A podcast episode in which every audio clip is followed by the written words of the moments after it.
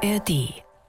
So, bevor wir loslegen, kleine Entschuldigung bei denen, die uns nicht in der ARD-Audiothek hören. Die letzte Folge, die 138, kam mit massiver Verspätung in die anderen Ausspielwege. Aber Leute, ARD-Audiothek, ne? Kostet nix, kann jeder haben. Und da war die Folge eine Stunde, nachdem wir aufgenommen hatten, da. Passiert uns aber nicht nochmal und schon gar nicht mit dieser Folge 139, die theoretisch epochemachend und sonst wie sein könnte, aber ich habe nicht mehr gezählt, aber sagen wir mal, der neunte Trainerwechsel von Hertha, seitdem wir den Quatsch hier machen. Also es, ist, es hat schon so eine gewisse Routine. ganz, ganz, hey Beke, das, sollte ja, das soll ja eigentlich hier Spaß machen, oder? Ja. Du lachst doch. Äh, ja, das ist aber äh, eher so ein bisschen, äh, wie nennt man das immer? Masochismus. Ja, ja, genau, genau. Also äh, langsam, langsam nervt's tierisch. Jetzt? Äh, wirklich, langsam geht mir das so. 30 Folgen. Ja, nee, 139. Folge. Also ja. es geht mir so tierisch auf den Geist mittlerweile. Also das ist wirklich äh, Wahnsinn. Also Fußball sollte eigentlich Spaß machen, aber naja. Ja, aber naja. Der RBB Sport präsentiert.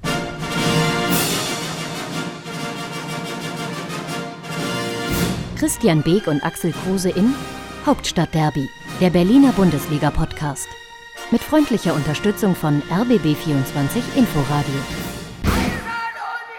Ja, zu denen kommen wir gleich auch noch, aber dann begrüßen wir ihn doch. Den Spaßmacher, den Fußballgenießer, den Trainerverschleißer, die Hertha-Legende. Hallo Axel Kruse, schön, dass du den Weg in die Masurallee zum RBB gefunden hast. Ja, ich freue mich, dich zu sehen. Wieso nennst du mich Trainerverschleißer? Was soll das? Was habe ich damit zu tun? Na, mehr als Christian und ich. Und damit schönen guten Abend äh, nach Mecklenburg-Vorpommern auf den Landsitz, das Gehöft, das Schloss von und zu des immer noch potenziellen Champions League-Teilnehmers, der allerdings das Kopfballspiel im Gegners Strafraum noch mal ein bisschen üben muss. Schönen guten Abend, Christian Beck.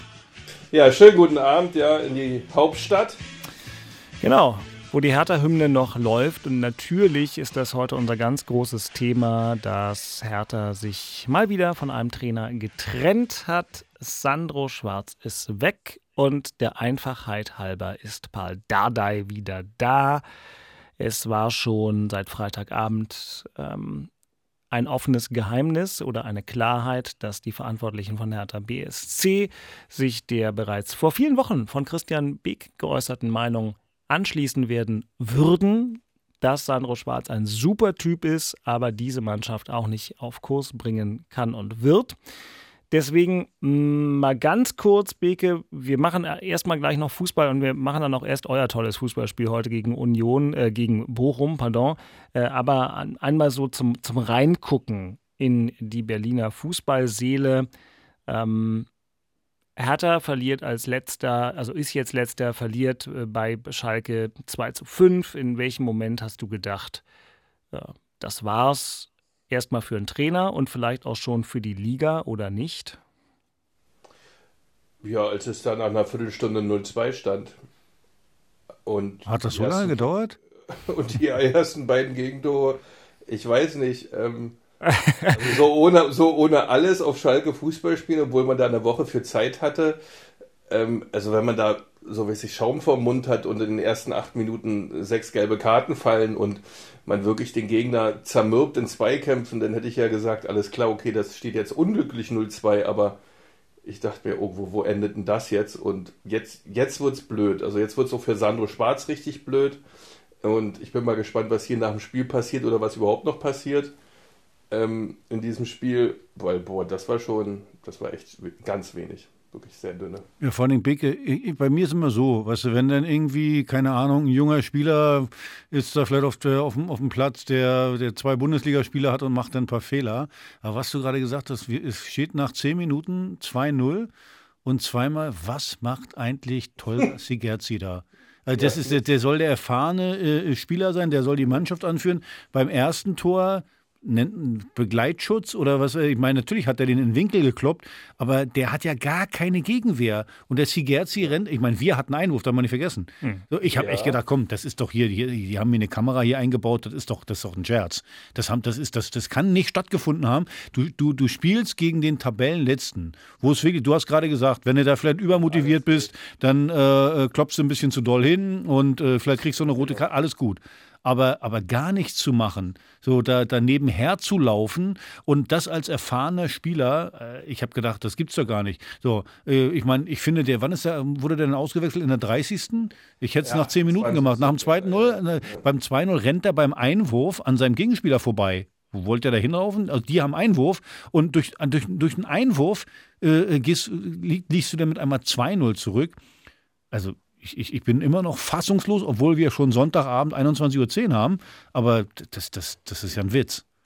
Du kommst ja auch aus der Spielanalyse, wie ich höre, im Prinzip noch gar nicht raus. Ich wollte hier erstmal nur einen ersten einen Eindruck äh, kriegen, auch von Christian. Geschrieben, Beke, hast du mir nach der Viertelstunde total sachlich nüchtern. Fand ich wirklich, nee, wirklich. Du hast geschrieben, jetzt wird es sehr schwierig. Das war, äh, zu dem Zeitpunkt hatte ich noch nicht mal reingehört oder reingeguckt, weil ich ja im Urlaub war und meinen Sohn ein bisschen später als sonst ins Bett gebracht habe. Ähm, und dann habe ich tatsächlich das überteuerte The Zone-Abo benutzt und äh, da reingeguckt und denke mir, was? 2-0? Okay, ja. ähm, das war ein, ein bisschen. Also ich wollte es nett formulieren. Ja, ja, ja, natürlich, natürlich. Ähm, ähm, und dann will ich uns auch noch hier aus, aus dem WhatsApp-Verkehr in dem Fall äh, Jakob Rüger, das Gewissen der RBB Sportredaktion und ich, Dirk Walsdorf, am äh, Freitag dann um 22.19 Uhr habe ich Jakob geschrieben, es ist im Prinzip die fußballerische Version des absurden Theaters. Dann schrieb mir Jakob freundlicherweise zurück, dass er das für einen schönen Vergleich hielte. Äh, und dass aus seiner Sicht auch ein Trainerwechsel eigentlich nur noch äh, jetzt zu machen äh, ginge. Aber dann schreibt er, wer soll es auch machen? Habe ich geschrieben. Ja. Und wer würde denen überhaupt jetzt noch helfen? Außer Paul natürlich. habe ich um ja. 22.22 Uhr 22 am Freitag geschrieben, weil ich zwischendurch selbst, ja. ja. war ja auch nicht so schwer. Ich habe es ja bis dann heute selbst wieder vergessen irgendwie, aber es war im Prinzip das einzig Mögliche, das Offensichtliche. Ähm, und ja. das ist nun die Situation, über die wir gleich in extenso reden. Vorher werden wir aber noch ganz kurz, lieber Christian, erörtern, warum es äh, an diesem Wochenende aber mal so richtig scheiße für Hertha gelaufen ist. Denn nicht mal der Champions League-Aspirant, der erste FC Union Berlin, hat hat an diesem Wochenende den Freunden aus Charlottenburg geholfen. Nachspiel. Was, mein Freund, war denn das? Äh, heute Union gegen den VfL Bochum. Bochum schon vorher ein paar Punkte von Hertha weg, aber natürlich haben die Charlottenburger gedacht, naja, da werden die Köpedinger schon dafür sorgen, dass die nicht ähm, mit was Zählbarem nach Hause fahren. Aber dann äh, kam es äh, ein kleines bisschen anders. Kommen wir hören mal rein, wie es im RBB24 Inforadio beziehungsweise im Livestream in der ARD Audiothek und bei sportschau.de so klang. Juranovic, der Kroate, der kann das aus dieser Distanz. 23 Meter, wirklich zentral liegt der Ball. Jetzt bereit für den ersten FC Union. Tippelschritte, Anlauf über die Mauer, ins Tor! Tor für Union! Tor für Union! Stöger blickt nochmal in Richtung Stieler. Ball jetzt freigegeben vom Schiedsrichter. Kevin Stöger guckt auf Renault. Jetzt der Anlauf ins Tor. Tor für Bochum. Das ist der Ausgleich in der 55. Minute. Und aufgepasst, Paul Jeckel mit dem Foul. Und der hat schon gelb. Tobias Stieler Jetzt holt er Paul Jeckel noch mal ran und es ist gelb-rot für Paul Jeckel. Der Ball auf Behrens, der könnte schießen aus sechs Metern. Pfosten, Tor, Tor, Tor, Tor. Kevin Behrens, der erste FC Union, reagiert auf die gelb-rote Karte mit der erneuten Führung. Das Tor zählt nicht. Alles zurück, alles zurück. Es bleibt beim 1 zu 1. Jetzt Geraldo Becker mit dem Ball am Fuß Richtung Strafraum, rechte Seite. Eingabe, Tor, nein, vorbei, vorbei. Das kann nicht sein. Was für eine Chance für Union, das Spiel in die eigene Richtung zu drehen. Kevin Behrens. Ja, war kein Tor. Habe ich auch noch nicht oft erlebt bei Lars Becker, der am Ende der Reporter war hier im Duett mit Jakob Rüger. Tor hat er gerufen. Tor weil es eigentlich gar nicht geht, dass der nicht im Tor war. Allerdings möchte Axel Kruse einmal anatmen als ehemaliger ähm, Mittelstürmer und alles Reinmacher.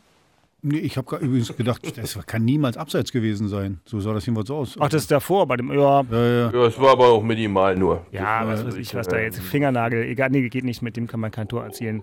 Äh, Haarspitze, das ist ja wurscht, aber die, also ich meine, die letzte Szene von Behrens, mhm. der, der danach ja noch minutenlang selbst ja, aber das ist ja auch Donner so, gerührt war. Also ich könnte jetzt sagen, das ist mir noch nie passiert, aber ist natürlich jedem Stürmer schon passiert, dass du so eine Dinger nicht machst und äh, das nagt. Das ist, äh, äh, weil du weißt natürlich, das wäre das 2-1 gewesen, das wären dann drei Punkte gewesen, den, den, den, den kannst du eigentlich nicht vorbeiköppen, aber ich habe schon mal geschafft, von einem Meter übers Tor zu schießen, bloß mal nebenbei. Also von einem Meter, den kannst du gar nicht übers Tor schießen, aber der ist mir auch abgerutscht und von daher tut mir ein bisschen leid, der Junge, weil, äh, weil ich das irgendwie so nachvollziehen kann. Man hat ihn ja dann auch eingeblendet, äh, so oft, wo er auf der Bank gesessen hat, neben Trimmel und du hast richtig gemerkt, wie es, wie es an ihn nagt. Dann hat er irgendwie noch ein paar Sätze so gesagt, Tut mir ein bisschen leid. Wäre ganz schön gewesen, wenn er ihn reingemacht hätte, zumal für uns. Aber ich habe mir vorgenommen, heute nicht über Union zu meckern, weil wer, wer, wer so einen Dreck abliefert wie wir, der sollte nicht auf irgendwie andere gucken, dass die da irgendwie was falsch machen. Also ja, dann lass uns doch kurz bei Union bleiben. Christian, also der, der Witz ist ja der, das war ja jetzt, wir reden natürlich heute ganz viel über Hertha, aber das war ein völlig bekloppter Bundesligaspieltag. Also mit, mit, mit diesem 3 zu 3 von, von Dortmund gegen Stuttgart ähm, ja. und die Bayern, äh, die, was ist da eigentlich los? Da muss man einen eigenen Podcast aufmachen. Ach so, gibt das schon 370 andere, deswegen haben wir einen hier für Berlin. Aber ähm, völlig irre alle und für euch natürlich mal im Grundsatz an sich auch eine riesen Ausgangslage vor dem Spiel und dann spielen wir 1-1 gegen Bochum. Ja, so ist das, aber wir hatten, also ich hatte es letzte Woche schon gesagt, äh, gegen Dortmund, dass das nicht allzu viel nach vorne ist. Ähm, und man hat sich ja, also es waren jetzt nicht alle so begeistert und äh, alle fanden auch, wenn man es gelesen hat danach, dass das ein tolles Spiel war, war in Dortmund. Ich fand das gar nicht, weil wir in der ersten Halbzeit da zum Beispiel überhaupt nicht aufs Tor geschossen haben. Äh, das haben wir hier aber gegen Bochum auch schon fast gar nicht gemacht, bis auf den Roussillon-Ball, der äh, auf die Latte fällt. Und ich glaube, es waren noch ein, zwei Torschüsse, obwohl wir auf unser Tor spielen. Also das war auch das erste Mal seit sehr, sehr langer Zeit, dass Bochum scheinbar die Platzwahl gewonnen hat. Ähm, und es war nach vorne nichts los. Bochum hat im gesamten Spiel dann sicherlich auch mehr vom Spiel, weil sie mehr Ballbesitz hatten durch die gelb-rote äh, Karte von uns. Aber wir haben eigentlich den Gegner nie wirklich richtig im Griff gehabt. Bochum hat immer Möglichkeiten gehabt. Bochum konnte sich immer irgendwie aus der Affäre ziehen und irgendwie torgefährlich bei uns auch agieren. Das ging immer. Wir konnten sie nicht so einkesseln, einschnüren, dass du sagst, du hast jetzt mit deinen fußballerischen Fähigkeiten, mit deinen Möglichkeiten, die du hast, ähm, ähm, hier den dritten Platz nochmal manifestiert oder was dafür getan, ein bisschen aufzuholen nach oben, aber ich will da überhaupt nicht frech werden. Äh, daher war das schlussendlich jetzt auch völlig verdient, das 1-1. Also man hat sicherlich dann Pech, aber auch ein Stück weit irgendwo Glück, weil Bochum doch tolle Chancen noch hatte, äh, dass wir hier 1-1 gespielt haben. Äh, das ist nicht so leicht, locker, fluffig, wie wir ja auch alle wissen, auch in den letzten Jahren wussten, dass wir immer an einer absoluten Grenze spielen. Also da geht fast schon nichts mehr, wenn du die Spiele gewinnst. Und wenn du dann mal nicht 100 Prozent oder nicht wirklich über 100 Prozent bist, dieses Stück, dieses wirklich, wo du sagst, Mensch, ey, die sind aber immer voll auf, Le auf, auf Leistung. Äh, und das sind wir gerade nicht immer. Ja, dann spielst halt 1-1 gegen Bochum. Ja, das ist dann auch normal. Dann machst ein Freistoßtor und sind wir mal ganz ehrlich. Na? Die Mauer von Bochum, die war ja auch putzig. Ja. Auf einmal fehlt da einer in der Mitte und der schießt den Ball auch noch äh, in, die, in die vom Torhüter eigentlich besser gedeckte oder besser abgestellte Ecke, haut er den Ball also nicht wirklich oben links in den Winkel rein, dass ein fast gar nicht gesehen hättest. Also auch ein merkwürdiges Tor, wo ich nicht sage, ein überragender Freistoß, sondern der war auf einmal am Tor, wo du denkst, hä, wie geht das denn? Weil ja, ein Bochum hat sich dann versteckt scheinbar. Keine Ahnung. Ne, die beiden Unioner haben noch da die Mitte zugestellt und haben dann sind dann beide auseinandergetreten und der hat da durchgeschossen. Genau. Und dass man dann da durchschießen kann, ist ja klar. Das macht man ja abwehrseitig so. Ist das nee, das ist ja ist klar. Aber ich meine, der Fehler war ja vorher. Oh, ja, und also das sind so Sachen, äh, wo ich sage, alles klar, okay, wir sind da oben, keine Frage, super Ergebnis, alles toll. Aber die letzten Spiele so richtig, äh, äh, ist das jetzt zwar alles gut, ja, logischerweise mit der Tabellenplatzierung, mit allem drum und dann Jahresziel erreicht, Klassenerhalt erreicht, keine Frage. Aber wenn du jetzt nur das Spiel allein bewertest, äh, das war, ging mir auch gegen Dortmund schon so, war sicherlich ein ordentliches Spiel, aber wenn du da von der Erwartungshaltung mehr möchtest und mehr willst, dann gehört das jetzt zu Bochum auch dazu, dass du das Spiel zu Hause gewinnst und hast du nicht. Ja, aber Bicke, du darfst eben nicht vergessen, was, was ich die ganze Zeit sage, ist einfach, die, die äh, Union tut sich immer leicht gegen Mannschaften, die selber Fußball spielen wollen, die, die attackieren vorne, die was machen wollen, dann kann Union gut kontern. Becker feilt schnell, ja. äh, spielen sie schnell nach vorne oder im zentralen Mittelfeld, durch, durch, durch eng stehen, hast den Ball erkämpft, schnell nach vorne spielen. Der erste Pass ist meistens immer vorne in die Spitze klatschen lassen und dann, dann hast da Situation. Jetzt sind natürlich die Gegner und sagen, hey, macht ihr mal. Und äh, erste ja. Halbzeit finde ich, äh, hast du vollkommen recht, da war, da war wenig zu sehen, da waren wenig Torschüsse, äh, bis gar keine Torschüsse, dann machst du ein Glückstor. Eigentlich war es wieder so ein typisches Unionsspiel, wenn der Behrens den Ball macht, dann gewinnt Union auch wieder, hätte ich wieder gesagt, die haben den Papst in der Tasche. Das, das ist eigentlich ja. das Spiel von Union gut stehen, ekelhaft spielen und dann vorne durch Standardsituationen oder durch Kontersituationen irgendwas zu machen, reicht ja nicht. Und aber da wiederhole ich mich auch, es äh, zeigt halt die Qualität der Liga, dass der, dass der genau, dritte, dass der dritte äh, nicht in der Lage ist, den, äh, was sind die 14. oder 15.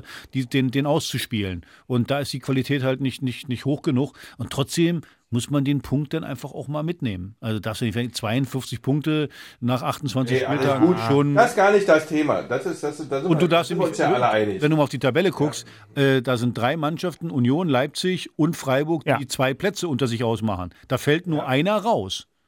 Genau. Für die Champions League. Also schon, also die Ausgangssituation ist schon großartig und vielleicht ist der Punkt ja irgendwann mal Gold wert. Absolut. Ja. Das ist gar nicht das Thema. Bin ich sofort 100% dabei. Jetzt sehe ich alles, ist auch gar keine äh, so, so eine äh, Generalkritik, um Gottes Willen. Es geht nur um einzig, wie wir die Spiele bestreiten. Und dass da, äh, wie du auch richtig sagtest, die Liga ist dann so. Ne? Der Dritte schafft es nicht, den 14. irgendwie im eigenen Stadion, ich sag's mal jetzt ganz lapidar, an die Wand zu spielen und 3-0 zu gewinnen. Schafft er nicht. Geht nicht. Ja, aber trotzdem, und, äh, trotzdem ist Union eben dann eben so weit auch, dass sie das Spiel nicht verlieren und den Punkt Ja, genau, ist ja klar. Das darfst du auch nicht vergessen. Richtig, und das die ganze Zeit in Unterzahl. Immer, immer bei Union, immer mit dazu sagen, mit einem wirklich guten Torwart. Ne? Der hat wieder eines, ja, ja. Das, es, gibt, es gibt die Chance ja, ja, von Behrens. Die auch. Aber das, den einen, der hält. Ja, der eine Reflex, klar. Hält, auf der Linie sind inzwischen die allermeisten bundesliga wirklich extrem gut, aber das war schon sehr, sehr stark. Also ich, pass auf, zum, um hier den Deckel drauf zu machen, ähm, ihr seid ja heute äh, mehr einer Meinung als vor einer Woche, denn da war ja Christian der einen Auffassung und Axel Kruse schloss sich eher der Geisteshaltung eines gewissen freundlichen Schweizers an. Mit dem hat nach dem Spiel unser geschätzter Kollege Sepp Meyer gesprochen. Das hören wir uns mal kurz an. Urs Fischer, wilde 90 Minuten im Stadion an der Alten Försterei. Viel drin. Ähm, wie fällt Ihr Resümee aus nach diesem Spiel? Ja, äh, schade eigentlich. Äh, ich glaube, sehr gute Hälfte von uns, äh, erste Hälfte, waren da gut im Spiel, hatten äh, einen Gegner im Griff, haben nichts zugelassen, hatten unsere Möglichkeiten, gehen dann auch aus meiner Sicht verdient mit 1 zu 0 in Führung. Ja, wollten das eigentlich auch in der zweiten Hälfte zeigen und diese ersten 10, 15 Minuten, ja, da haben wir wirklich um einen Ausgleich gebettelt äh, mit der roten Karte äh, war es dann nochmal so ein Weckruf. Ja, und dann haben wir äh, zwei ganz große Möglichkeiten, schießen noch ein, ein Tor, was am Schluss abseits war. Die Möglichkeiten waren trotzdem da, auch mit einem Mann weniger Spiel zu gewinnen. Sie hatten das Momentum nach dem Freistoßtreffer in der Nachspielzeit der ersten Halbzeit, so sagt man ja so schön neudeutsch, auf Ihrer Seite. Ähm, Warum ist es dann trotzdem in die andere Richtung gelaufen? Gibt es da eine Erklärung dafür, dass man von Union gar nicht gewohnt? Nein, gibt es nicht. Das können sich ja äh, die Jungs auch äh, nicht erklären. Das haben wir uns äh, anders vorgestellt, äh, in der Pause auch anders angesprochen. Ja, äh, ich werde mir das äh, nochmals anschauen und wir werden es analysieren, entsprechend mit den Jungs ansprechen und werden es versuchen, im nächsten Spiel besser zu machen. Natürlich. Und fürs Protokoll, ja. Bochum ist ähm, 15 jetzt. Na, Augsburg ist 14. Und äh, Union ist, wie gesagt, spektakulärer Dritter mit einem Sieg, wäre man halt äh, mit drei Punkten Vorsprung dann auf Rang 4 Leipzig gewesen. Leipzig hat in Klammern natürlich die etwas bessere Tordifferenz. Aber gut, Union 52 Punkte, Dritter, immer noch auf einem Champions League Platz. Deswegen ist ja richtig, man darf nicht mehr im Ansatz ernsthaft motzen. Ist ja klar. Ne? Eben, genau. So sieht's aus. Dann würde ich sagen, meine sehr verehrten Damen und Herren, ist dies der Moment, wo wir einfach äh, noch einmal kurz Luft holen. Und ich mache es jetzt auch nicht so schlimm. Ich spiele jetzt nicht alle Lowlights vom Freitagabend, aber natürlich zur ähm, freundlichen Einstimmung doch nochmal ein paar. Also, FC Schalke 04, Hertha BSC. Tor für Schalke! Tim Skarke! Und Tor für Schalke! Das 2 zu 0 durch Bülter. Gerade Tor! Das Tor für Schalke, das 3 zu 1. Die Möglichkeit für Bülter, für Bülter, für Bülter, das Tor! Schuss kommt, Tor! Tor für Schalke! Und das war der Kracher mit links von Marcin Kaminski. Klar, ich bin in der Hauptverantwortung als Cheftrainer, das ist mir total bewusst. Ja, alles andere kann ich aber nicht entscheiden. Wir können nach einer Niederlage wie heute nicht einfach zum Tagesgeschäft übergehen. Das Spiel äh, war wirklich ein Schlag in die Fresse, sage ich nochmal. Erst Andro Schwarz, dann Benjamin Weber. Das alles noch am Freitagabend. Heute nun das aus. Axel, das hat mich gerade fast überrascht, dass du nochmal so tief ins Spiel eingestiegen bist. Äh, es war ein Ballett der Unzulänglichkeiten. Es war teilweise weiß ich nicht, für einen Herr Taner, der mit Herzblut dabei ist, wahrscheinlich nochmal auf einer neuen Stufe erschütternd und sonst einfach wirklich ein bisschen lächerlich an manchen Situationen. Also so einzelne, einfach einzelne, wie du gesagt hast, ich meine, und nie gegen, nie gegen die Leute, aber da waren ja Szenen drin, die sich kaum noch erklären lassen. Ähm, mein, mein Problem ist immer, nochmal, man kann schlecht spielen, ja. es ist, ist überhaupt kein Problem. Und nochmal, wir kritisieren hier ja nicht die Menschen, nie. sondern wir immer, aber als Fußballspieler und so wie ich, der auch mit, mit, mit Herzblut dieses Spiel liebt, Beke ja auch, wir sind ja, wir kommen ja eher aus der, aus der Leidenschaft.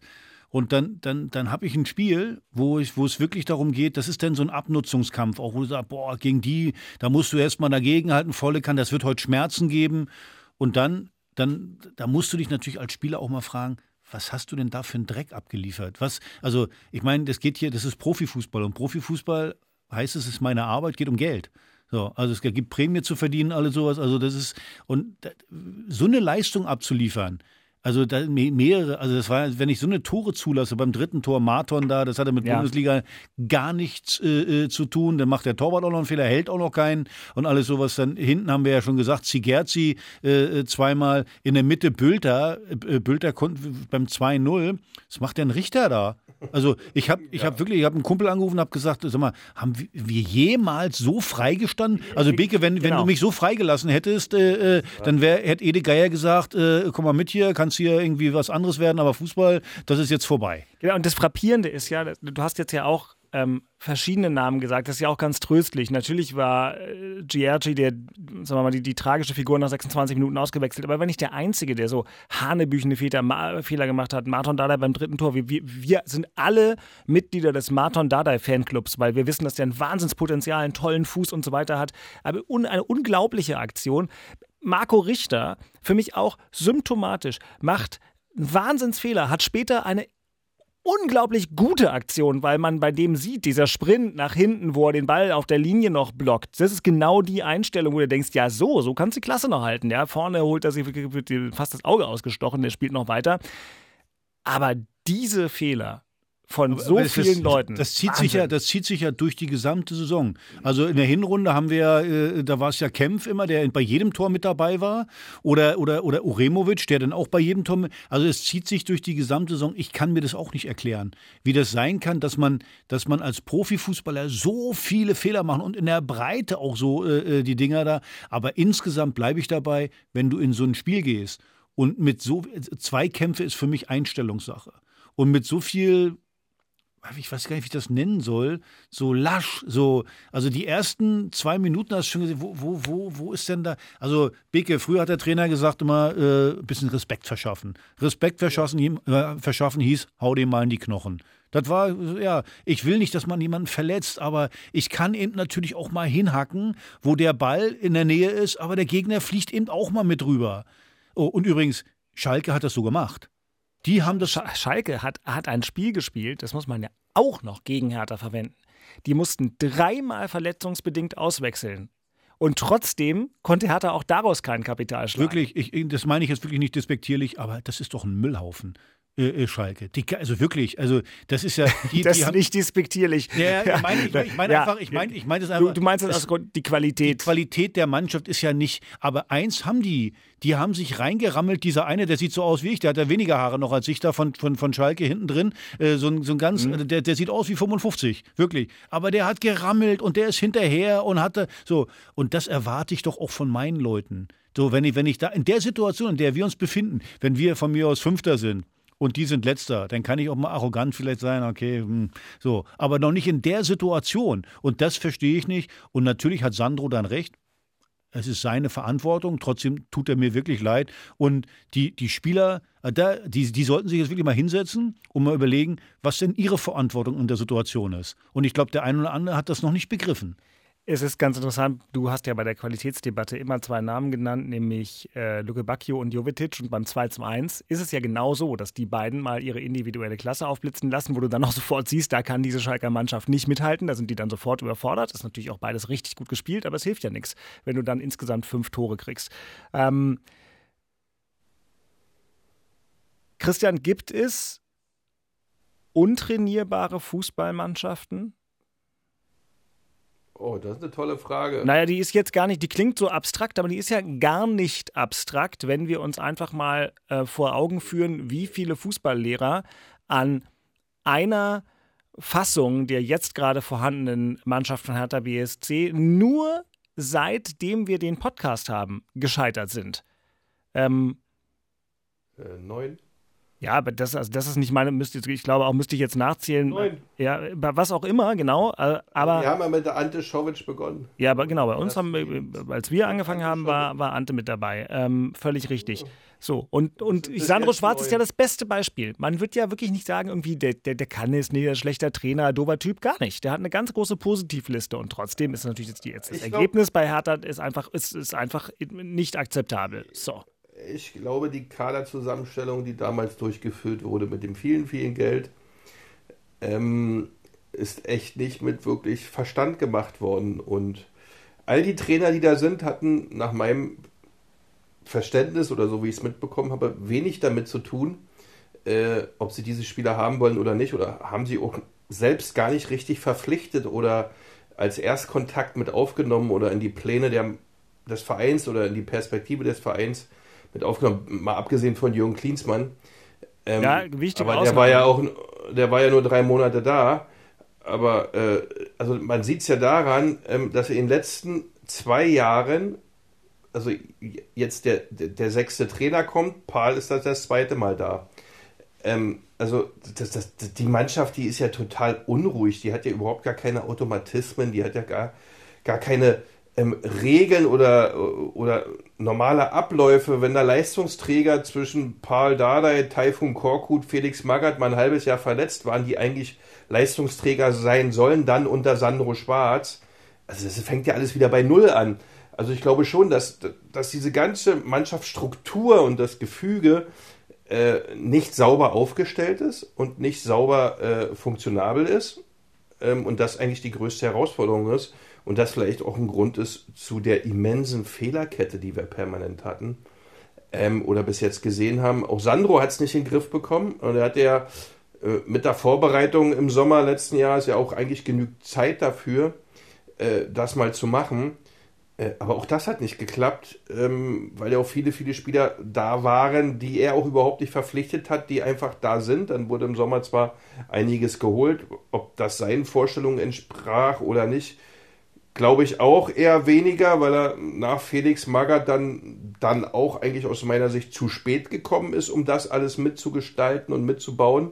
Und demzufolge dreht man sich da immer wieder in dieselbe Geschichte rein, dass, dass Spieler da sind, die ein Trainer eigentlich vielleicht dann doch gar nicht wirklich wollte, aber die dann nimmt. Und bei Paul ist ja jetzt wieder das Gleiche. Also er hat jetzt Spieler, Spielervorsicht, mit denen er.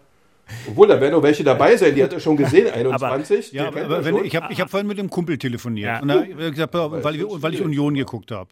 Und da habe ich gesagt, mir will doch keiner erklären, wenn man jeden einzelnen Spieler nimmt, will mir doch keiner erklären, dass die Qualität der einzelnen Spieler von Union höher ist als die von Hertha. Also wenn ich mal gucke, da Kämpfer, Kapitän in, äh, in, in Stuttgart, Plattenhardt war ehemaliger Nationalspieler, äh, äh, Toussaint äh, Champions League gespielt in, äh, in Lyon, äh, Jovetic, Luke Back, also äh, will mir ja keiner erzählen. Ich glaube auch, dass wir schon weiter waren. In der Hinrunde von, von, von ganzen Gefüge, dass wir da auch ein Stück weit, ein bisschen weiter waren. Ich gebe dir recht, es ist immer viele neue Trainer, dann äh, der Kader vielleicht doch ein bisschen unrund zusammengestellt, kann man alles äh, drüber reden. Aber äh, ich, ich habe nicht mal eine richtige Erklärung dafür, wie das sein kann, dass du, dass du da keine Mannschaft äh, richtig zusammenbaust. Mein Kumpel hat zu mir gesagt, du, es liegt einzig und allein daran, äh, Union hat eben Urs Fischer und ihr nicht. So, hat er, so, so sieht der das. Ja, das sehe ich grundsätzlich sowieso immer so, ja. Wenn eine Mannschaft führt, es ist mal unabhängig von Urs Fischer, ja. Die Bayern erleben das ja auch gerade. Ähm, äh, du musst da vorne jemanden haben, für, für den die Jungs wirklich durchs Messer gehen, äh, besser gesagt durchs Feuer gehen. Ähm, und das ist schwierig zu entwickeln. Das ist auch ein Prozess, ja. Der ist ja nicht von einer Sekunde zur anderen da. Und ähm, Felix Magath hat letztes Jahr die Klasse gehalten, weil auf immer Prinz Boateng Co-Trainer geworden ist und die Mannschaftsaufstellung gemacht hat. Aber das hat ja alles nur für den Moment eine Haltbarkeit. Das ist ja kein äh, Vorgehen für äh, nachhaltiges, äh, belastbares, leistungsfähiges Agieren einer Fußballmannschaft. Und da, da sind wir, glaube ich, auch ein Stück weit zu, zu weit weg, um zu erkennen, was läuft denn da jetzt wirklich jeden Tag? Was ist denn das? Was sind denn das für Trainingsbedingungen? Was machen denn die Jungs den ganzen Tag? Wie läuft das denn ab? Wie ist das denn da beim Olympiastadion wirklich beim Training und all diesen Dingen? Wissen wir nicht, keine Ahnung. Und es gibt aber für mich nur einzig und allein äh, den einzigen Grund, dass es diese Menschen oder diese Spieler mit den Trainern dazu nie wirklich gepackt haben, nachhaltig Fußballspiele zu gewinnen. Und woran das jetzt genau liegt. Du, du es, kann, es kann auch einfach sein, Boah. dass die einfach total Angst haben vorm Versagen. Kann einfach auch, auch. Sein. Äh, so, dass ich meine, Platte, bei Platte, da, da kommt wieder das letzte Jahr, die letzten Jahre mit durch. Kempf hat in Stuttgart auch ge, äh, gegen den Abschied gespielt. Äh, dass, da, dass da viel Gedanken auch vom letzten Jahr mit reinkommen. Das kann natürlich auch sein, dass du dann eben Angst hast äh, äh ja, vorm Abstieg und das kann ja auch lähmen. Oder ja, das lähmt ja auch. Und wir waren ja alle froh, dass Stark weg ist, weil der hat ja nur ähm, ähm, immer gegen den Abstieg gespielt, dass der jetzt weggegangen ist, aber dann ist der weg und es ist trotzdem noch so. Ja, und jetzt. An dem lag es ja dann auch nicht. Ne? Also das, irgendwas ist da. Genau, Aber jetzt was das ist, ist natürlich äh, auch jede Angst völlig darstellbar, weil wir schon letzte Woche gesagt haben, wir haben ja schon, schon gerechnet und jetzt kann man ja im Prinzip sagen, ähm, sie brauchen jetzt eigentlich sowas wie vier Siege aus den letzten sechs Spielen. Das ist schon ein Brett, aber passt mal auf, jetzt drücke ich mal hier noch auf den äh, richtigen Knopf und stelle dann noch eine Frage. Das Thema in Charlottenburg. Wir sind uns also einig und von Christian wissen wir das im Prinzip wirklich schon seit Wochen. Christian hat ähm, deutlich, vor, vornehm und respektvoll, aber deutlich schon vor mehreren Wochen gesagt, dass er sich eigentlich vom Trainer trennen würde. Und Axel, wir sind uns auch einig, nach diesem Spiel hatte Hertha keine andere Möglichkeit. Ich bin auch dieser Meinung, deswegen formuliere ich das so, als sich von Sandro Schwarz zu trennen. Gehst du mit? Musste man machen. Absolut. Absolut. Also da geht es auch gar nicht darum, ob das ein guter Kerl ist, aber ich glaube auch, dass er ein guter Trainer ist. Sehr gutes und manchmal, übrigens Abschlussstatement kann man nachlesen. Absolut. Ganz, ja. Äh, ganz aber manchmal geht es auch darum, ja. manchmal geht es auch einfach darum, neues Gesicht zu sehen, Klar. neuen Ansatz zu finden. Äh, äh, so und deswegen, also ich, ich bin da eher so bei, bei Beke hätte man schon nach dem hm, Hoffenheim-Spiel, es ist vielleicht sogar ein bisschen spät, aber äh, vermag ich jetzt auch nicht zu beurteilen, was, was, wie, wie man da äh, gedacht hat im Verein. Aber insgesamt musst du es jetzt machen. Das ist die letzte Chance, die da, die letzte Patrone, die du verschießen kannst. Und äh, ja, deswegen kann ich das total nachvollziehen. Der letzte Revolverheld, um im Bild zu bleiben, ist dann aber einer, wo hm. ich tatsächlich sagen würde, mir fällt kein besserer ein und das meine ich jetzt auch nicht so äh, nicht, nicht böse oder so, sondern ähm, also das ist zumindest einer, bei dem wir immer wissen, äh, der gibt für diesen Verein eben alles. Und ich meine, Paul Dada ist letzte Zeit bei Hertha BSC war jetzt auch nicht nur schön, aber ich glaube, bei dem ist das so wie, wie Familie. Also wenn es ein bisschen geruckelt hat und so und dann braucht, braucht dich jemand, dann sagst du halt, ja, ist egal, was war, jetzt hier Familie, wir halten zusammen, ich mache das jetzt.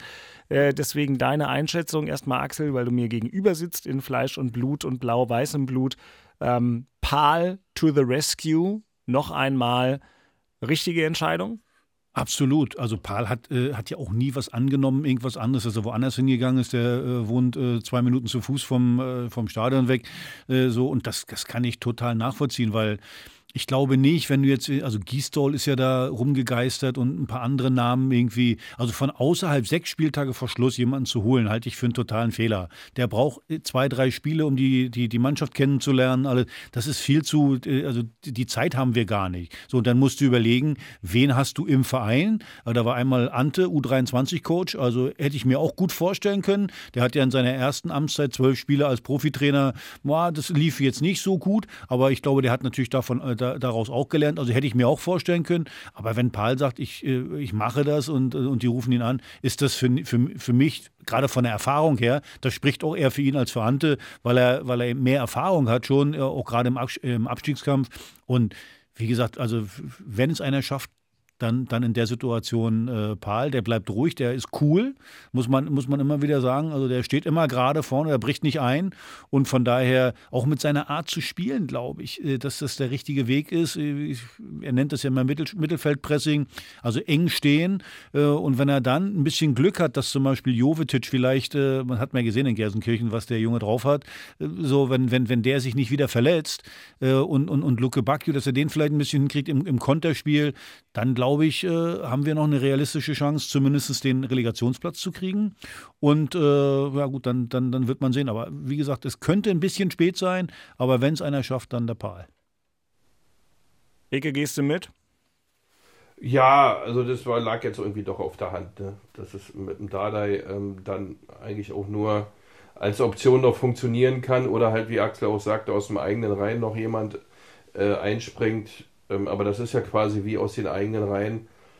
Ja, der der Paar kennt halt alles, ne? Man hat nicht viel Eingewöhnung, kann gleich ansetzen, hat ein, eigentlich ein relativ äh, stabiles System immer gespielt. Das war jetzt nicht so ähm, ähm, offensiv begeisternd, deswegen fing man ja auch vor ein paar Jahren damit an, mal was anderes zu probieren, außer Dardai-Fußball zu sehen. Äh, aber wenn es den Dardai-Fußball jetzt gibt und er noch drei, vier Siege aus den letzten Partien holt und die Klasse gehalten hat, dann glaube ich, war da alles richtig. Äh, ob man das hätte früher machen sollen oder nicht, ach, das ist, wenn man aus der Kirche rausgeht, ist man immer schlauer. Ähm, jetzt ist aber ein Zeitpunkt, wo du es machen musst, ja, bis letzter.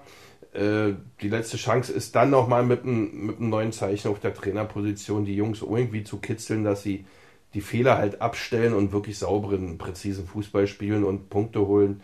Und ich glaube, das kann, das kann denn der Paul denn am besten, als wenn du jetzt hier irgendwie Felix Magath oder so eine Veranstaltung wieder gemacht hättest. Ich glaube, das hätte keinem geholfen. Übrigens, äh, du darfst nicht vergessen, der hat jetzt im, äh, äh ein Spiel nächste Woche gegen, äh, Bremen. gegen Bremen. Und äh, ich glaube, das, ist der, der, das ist der Schlüssel. Machst du da einen Unentschieden oder verlierst, brauchen wir nicht weiter reden. Aber machst du da ein Spiel und, und Bremen ist ja auch schlagbar äh, äh, und du kriegst das hin, äh, wie auch immer da das Spiel gewinnen, äh, dass du das Spiel gewinnen kannst, bist du wieder äh, äh, zurück im, im, im, Spiel. Weil das Spiel danach ist gegen Bayern, selbst da, so wie die gerade im Moment drauf sind, kannst du dir irgendwie ja. einen Unentschieden ermauern, eventuell. Ich würde da zehn Mann auf die Linie stellen, nur die Tordifferenz nicht kippen lassen. Genau, denen. schön den Bus parken. Ja. Und, aber das entscheidende Spiel ist jetzt gegen, gegen Bremen. Da, du musst einen Dreiermann, der Druck ist groß und alles und ich glaube eben, äh, Paul ist, ist ja da auch clever. Der wird jetzt nicht anfangen, hurra, gegen Bremen müssen wir unbedingt gewinnen und du gewinnst ja ein Spiel nicht nach fünf Minuten. So, also der wird erstmal gucken, dass er eben, wie ich immer sage, in die Halbzeit mal mit einem 0-0 eng stehen, das eine oder andere äh, äh, Konterthema mal machen in der ersten Halbzeit und dann immer ein bisschen mehr riskieren, umso länger das Spiel noch 0-0 steht. Also insgesamt glaube ich, äh, ja, das ist das Schlüsselspiel. Wenn du das gewinnst, bist du wieder zurück, sonst glaube ich, sollten wir uns mit der zweiten Liga anfreunden. Ja, Bremen heute gegen Freiburg verloren. Insgesamt äh, fünf Spiele jetzt sieglos, wenn ich es richtig im Kopf habe. Also genau, die sind dann schon Kategorie schlagbar. Absteigen werden die nicht mehr, deswegen ist bei denen also in unserer Situation einen Gegner äh, schlagbar zu nennen, äh, das ist ja auch äh, sehr mutig. Ja. Aber ja, aber äh, wenn wir einigermaßen und das haben wir auch schon gezeigt dass wir sagen wir mal, wir haben ja Spiele gehabt, also wie gegen Freiburg, wie gegen Gladbach, da haben wir ja Spiele gezeigt, wo wir, wo wir es drauf haben.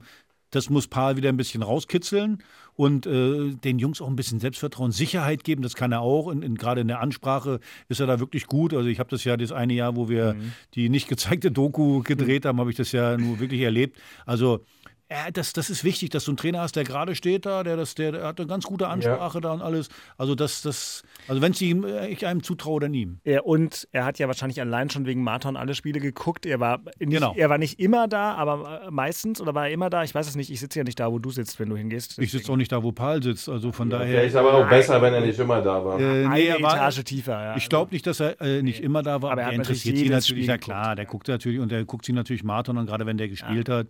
Und äh, es ist die große Frage, ob er jetzt das, Martin das, Da kommen wir gleich in der Vorschau zu. Das ist genau mein Thema, jetzt nicht nur Martin, sondern insgesamt. Ähm, was macht er mit der Abwehr? Aber da kommen wir gleich zu, weil das ist für mich die, die Kernfrage ähm, neben der ganzen mentalen Kiste. Okay, ähm, aber da es ja hier auch schon wieder 21.45 Uhr ist und Christian ja, um 2.30 Uhr aufsteht oder was weiß ich. 10 nach 4. Ja, 10 nach 4. Aber alte Menschen brauchen nicht so viel Schlaf. Und jetzt. Aha. Das Thema in Köpenick. Ähm,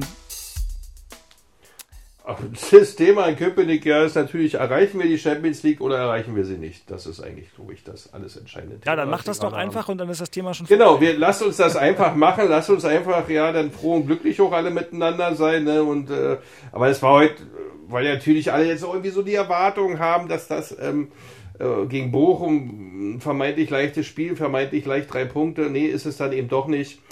Äh, aber ich glaube, also Komm, pass mal auf. Wenn wir Freund. Europa schaffen, alles ja, fein. Aber ich ja, sag dir mal was, klar. Christian Weg. Ja. ja?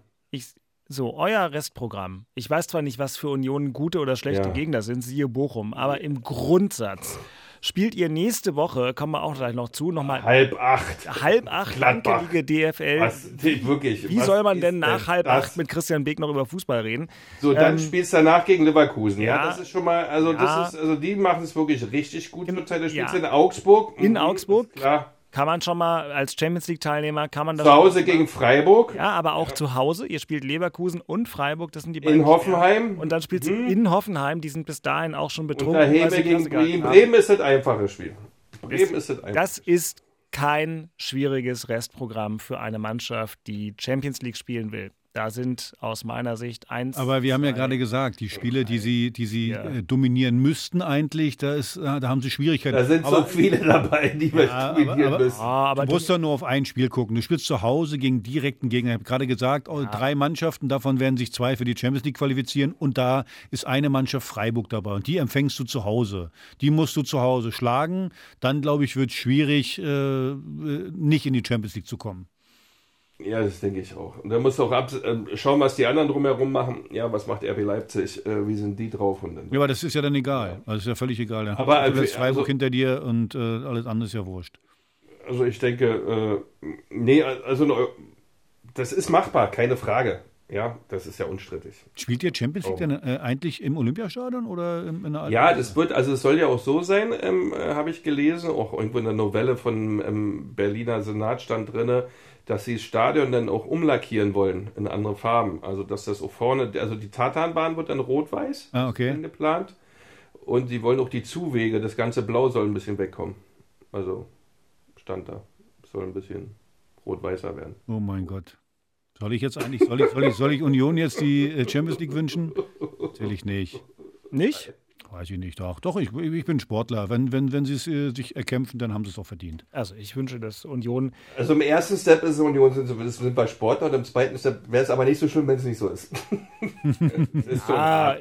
es ist schon hart, machen wir uns doch nichts vor. In dein eigenes Stadion kommt quasi der äh, äh Stadtkonkurrent, ja, also dein, dein, dein Stadtgegner und der spielt dann in deinem Stadion äh, die höchste Liga, die es gibt im europäischen Fußball. Das ist, ist zwar sportlich alles toll, aber eigentlich ist es scheiße. Das ist fies. Das fies. und, das und wahrscheinlich spielt dann Union an einem Mittwoch gegen, jetzt sagen wir mal einfach, um nicht komplett durchzudrehen, sagen wir jetzt mal nicht Madrid, Barcelona oder Chelsea, sagen wir mal, die spielen gegen Benfica Lissabon. Wunderbar. Gut, gute Wahl. Union ja. gegen Benfica Lissabon. Und Ach, drei Tage später spielt Hertha gegen Elversberg. Sandhausen. Ihr Schweine. Ah, nee. Ihr Schweine. Übrigens, das wollte ich noch sagen. Ja, das wollte ich noch sagen. Ganz kurz. Ähm, bei Sandhausen habe Kleppinger zum Cheftrainer gemacht. Ja, die haben neun Spiele nicht gewonnen und gewinnen beim ersten FC Magdeburg am Wochenende.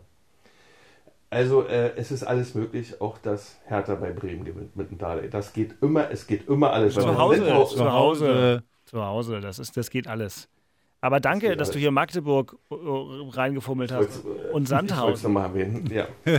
Sandhausen, damit kann sich das. Der alte Kleppinger, der ist 64 Jahre alt, der ist der Cheftrainer geworden, hat einen Sieg mit Sandhausen in Magdeburg geholt. Das geht eigentlich gar nicht. St. Pauli hat auch verloren. Also, oh, gegen Braunschweig, das war das für ein Ergebnis heute, Mann. Ey. Ja, kannst du mal sehen. Gut, ähm, wir schweifen ab. Ich würde äh, einfach festlegen, für mich übrigens, dass Herr Tanner der Woche Sandro Schwarz ist, für die Art und Weise, wie er sich verabschiedet hat, weil ich das wirklich große Klasse finde. Nehme ich, nehme ich sofort, genau. Wie gesagt, wie sage ich immer so schön, teuren Anzug kann man sich kaufen, Niveau nicht. Und er Junge hat Niveau, äh, äh, hat sich wirklich gezeigt.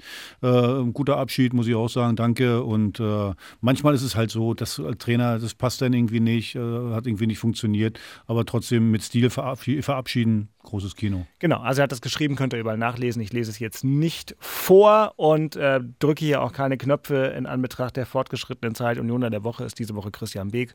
ähm, damit er schneller ins Bett kommt. Und äh, dann müssen wir nämlich noch. Hast du auch bestimmt. Ja, war gut. Das, so machen wir das. Dann komme ich schnell ins Bett. Ja, ich, ich, Auf geht's. Nach 139 Folgen kommt bei mir so ein bisschen das Fürsorgegehen durch. Aber äh, ihr müsst natürlich noch was leisten. Vorspiel. Pass auf, jetzt noch mal kurz. Es geht ja bei all dem auch um Fußball. Axel, meine größte Frage ist, was wird denn der Defensivspezialist Paul Dardai personell und von der Formation her gegen Bremen machen? Paul hat eher Viererkette spielen lassen immer, ne? Vier Er hat äh, auch äh, Fünferkette spielen lassen. Äh, da war dann Marton mit drin äh, in der Fünferkette der, hinten. späte, der, späte Dardai. Äh, genau, also von daher, ja, du musst ja gucken. Aber die sahen verheerend aus, die drei innen. Also das war ja, das wurde ja ganz gut analysiert, dass das einfach sozusagen diese Abstimmung in dem, in dem Dreierblock, äh, außen waren auch Fehler, Martin war ja außen links, aber trotzdem, das sah ja furchtbar aus. Ja, also, ich, also das System weiß ich nicht. Ich glaube, Paul guckt sich natürlich unter der Woche an, äh, äh, wie die Leute da im Training äh, sich präsentieren. Dann, äh, weil ich glaube eben, das habe ich ja letzte Woche schon gesagt, du musst die Spieler auf den Platz kriegen mit Eiern. Und zwar nicht die rumtäuschen, als, als wenn sie Eier hätten, sondern wirklich welche haben. Und äh, das, das hatte ich, das Gefühl hatte ich jedenfalls in, äh, in, in, in Gelsenkirchen nicht. Äh, mal gucken, was mit Rochelle ist. Äh, ein großer Spieler. Ich glaube, der, der scheißt sich auch nichts. Also den, den vielleicht mit reinzubringen als Innenverteidiger. Vielleicht, wie du sagst, in der Viererkette dann Rochelle und äh, Kempf spielen zu lassen. Zwei einigermaßen große Spieler. Dann hast du natürlich die Möglichkeit, vor der Abwehr äh, zwei Sechser hinzustellen. Damit spielt Paul besonders gerne, um, um da natürlich auch die Mitte zuzumachen.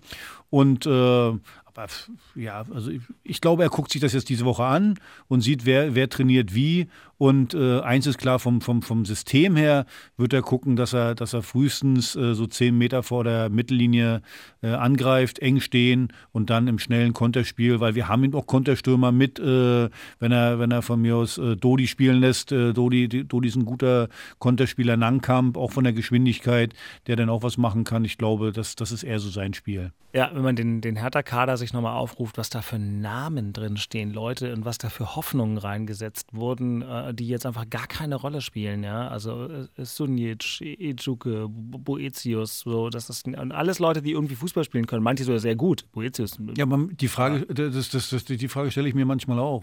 Spieler, man hat immer das Gefühl, die, die, die Spieler kommen hierher, die haben woanders super performt und kommen hierher und werden hier immer schlechter. Und wenn sie hier weggehen, dann performen sie wieder. So, ich weiß nicht, ob die Berliner, Berliner Luft manchmal so schlecht ist oder woran das liegt. Ich, ich habe keine Erklärung dafür. Auf jeden Fall Wahnsinn. Was ist das mit Peter Pekarik eigentlich?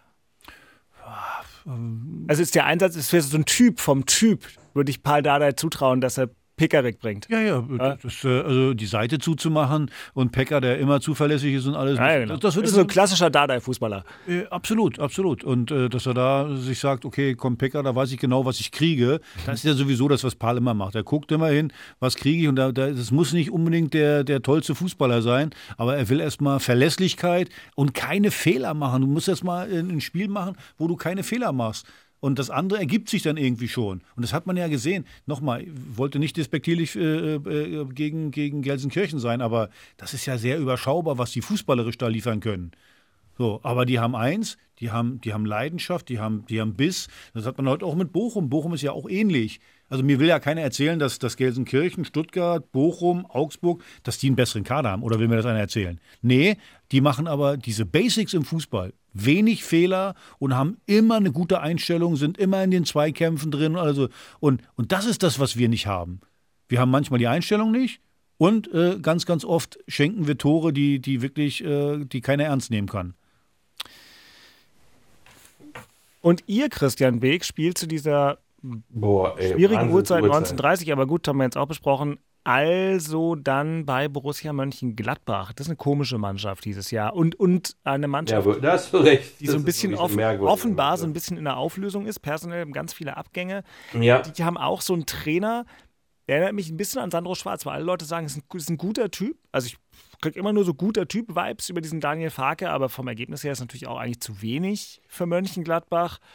So, und jetzt wirst du mir wieder sagen, ob das eine Mannschaft ist, die euch liegt oder nicht. Das kann ich, wie du richtig sagtest, das kann man bei Gladbach nicht sagen. Bei Gladbach ist gerade alles, ja, die sind total im Umbruch.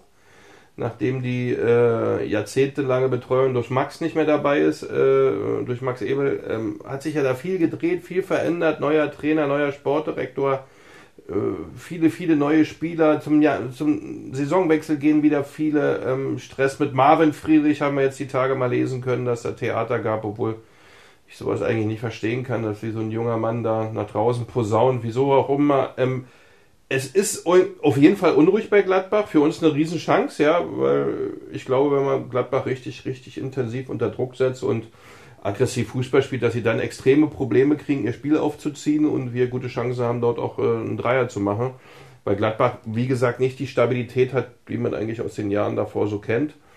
Uh, gerade zu Hause ist die Erwartungshaltung auch nochmal höher geworden. Die Fans erwarten auch ähm, bei der Tabellensituation, in der sich Gladbach gerade befindet, da vielleicht nochmal doch ein paar Punkte zu holen. Äh, das wird natürlich international nichts mehr.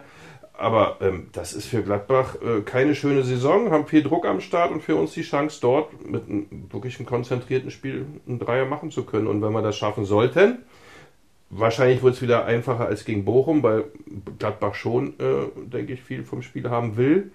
Äh, haben wir echt gute Chancen, da was zu holen. Und wenn wir das schaffen, ähm, ich denke, dann ähm, sieht es recht gut aus, ja.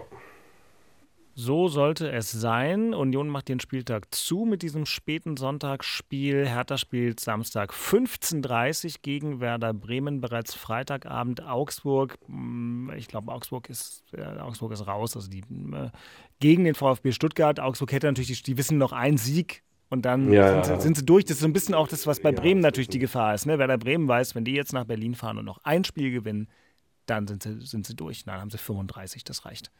Also, das, das würde schon äh, ja, ja, reichen. Aber, aber äh, nun denn, also da ist wieder eine interessante äh, Streuung mit dabei. Bayern spielt übrigens in Mainz. Mainz ist so ein klassischer Verein, mhm. der Bayern einfach überdurchschnittlich oft geärgert hat. Ja, also hier auch Egli im Fußball, da muss so wirklich die marschieren mal richtig. Ja, genau. Ja, also Schalke spielt in Freiburg. Ähm, gut, schlecht für Union, vielleicht gut für Hertha. Oh, wir werden das alles verfolgen. Hauptstadt Derby, bitte ja? Am Ende musst du selber, du musst ja. selber das äh, äh hinkriegen. Ja, klar, aber guckst ja trotzdem. Ja, ja, ja, genau. Deswegen, ich hoffe noch ein bisschen und, auf. Und Freiburg will auch Champions League spielen. Du hoffst noch auf Augsburg? Ja, ja, ich hoffe noch, dass Augsburg da noch mit. Die haben 29 Punkte. Mhm. Also, das sind gerade mal äh, sieben Punkte, aber wenn du mal ein Spiel gewinnst und die mhm. verlieren, dann, ja, dann sind es nur noch vier. Äh, ja, ist auch richtig. Das geht manchmal schnell. Ja, der ja. Kommt dann dazu. Ja, also, hm. ja, aber du hoffst ja nächste Woche nicht auf Augsburg. Du willst doch nicht, dass Augsburg gegen äh, Stuttgart verliert. Unentschieden. Ich finde, äh, direkte Konkurrenten finde ich immer unentschieden super. Ja, wenn du bei 29 Punkten noch einen direkten Konkurrenten siehst, sieben Punkte mit sechs Spielen to go. Aber da will ich dir nicht reinreden, dafür bist du der Experte, Axel Kruse. Also um direkt nicht abzusteigen, ja. brauchst du 34 Punkte. Also die müssen ihre fünf Punkte auch noch holen. So, also 34 brauchst du, um nicht direkt abzusteigen. Da bin ich mir ja, ziemlich sicher. Ist auch meine Argumente. Ja, ja, siehst du. Also musst du fünf Punkte noch holen. Also das sind äh, ein Sieg, zwei Unentschieden oder zwei Siege. Das ist nicht so einfach. Und von daher ja. manchmal, wir haben schon gesehen, guck mal, Gelsenkirchen, die waren abgeschlagen, die waren tot. Bochum, die waren auch schon tot. So, und die, die haben sich wieder nach vorne gequält. Und äh, was spricht äh, dafür, dass das nicht nochmal passiert, dass die vielleicht die Spiele alle nicht gewinnen? Hast du ein bisschen Pech und bupp bist du wieder mit drin, dann kommt der Druck dazu. Also von daher, also die habe ich jetzt noch nicht abgeschrieben.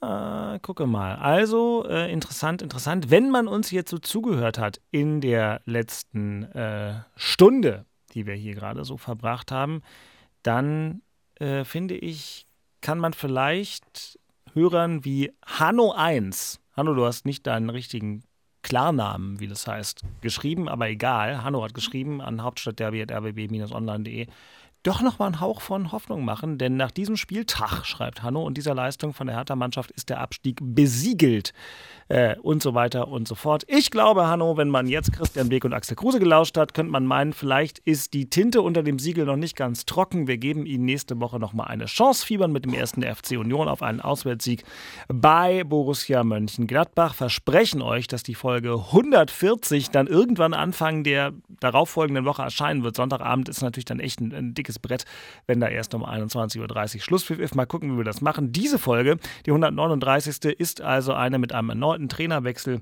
äh, die wir damit erstmal wegdiskutiert haben. Ich bedanke mich in Mecklenburg-Vorpommern bei Christian Beek, dem ich morgen viel Glück und Freude beim Durchqueren der Republik Richtung Köln, Berlin. Wo fährst du hin? Nach Köln. Grüße. Gehst du wieder mit Baumi zum Griechen? Mal sehen, ja, er war ja heute beim Final Four, mal sehen, ob er die Tage noch Zeit hat für ein Armut. war übrigens, ein, wo, ich habe ihn gesehen, war ein geiles Spiel. Äh, Ich glaube, Ja. es war ein Rhein-Neckar-Löwen gegen Magdeburg im 7 meter im Handball. Ja, ja. Ich bin jetzt kein Geiles großer. Handball-Fan, aber das Das war war schon, geil. das war ein geiles War Spiel. überragend. Ja. Ja, wer, wer, wer hat das eigentlich ja. übertragen? Ach, die ARD. Die Wunderbar. ARD, die. ARD hat auch Baumi eingeblendet dann. Natürlich. Natürlich. Es gab aber mehrere Sender, die es übertragen haben. Ja, aber die, die, die gute Reportage war natürlich äh, unser Kollege Ja, war es wirklich. Florian Ja, Nass, ARD war äh, top. großartiger Handballreporter.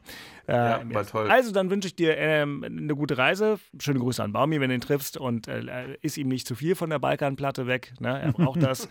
äh, der soll weniger, die weniger Schweinefleisch essen. Der hat doch, habe ich gemerkt, in diesem Bo Svensson-Spiel die beiden, die beiden Trainer mit den meisten gelben Karten. Jetzt hat die Zehnte jetzt weg. Jetzt hat er die Zehnte weg.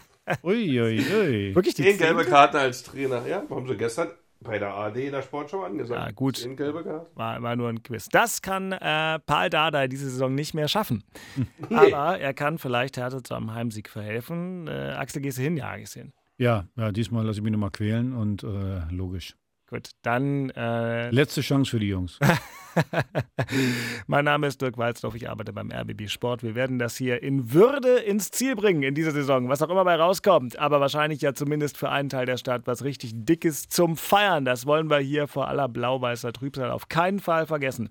Danke fürs Zuhören, danke Christian, danke Axel. Ich wünsche euch eine wunderschöne Woche. Empfehle euch, dass ihr, wenn ihr es noch nicht gemacht habt, das tut, was Christian letzte Woche gemacht hat, nämlich den Holzer-Podcast mit Axel Kruse in einer Rolle in der ARD Audiothek zu hören. Hast du jetzt, du ihn durch, ne, Christian, oder? Nein, noch nicht. Habe ich noch nicht geschafft. War sehr stressig die Tage. Aber Ah. ich habe die zweite Folge schon durch. Ist wirklich sehr, sehr, muss ich sagen. Also toll gemacht. Siehst du? Toll gemacht. Siehst du? Cool. Also, Christian Beek hört, Axel Kruse macht mit. Ähm, und äh, ich bin Dirk Walzdorf und empfehle euch das. So, jetzt genug der langen Rede. Gute Nacht, 22.01 Uhr in West-Berlin.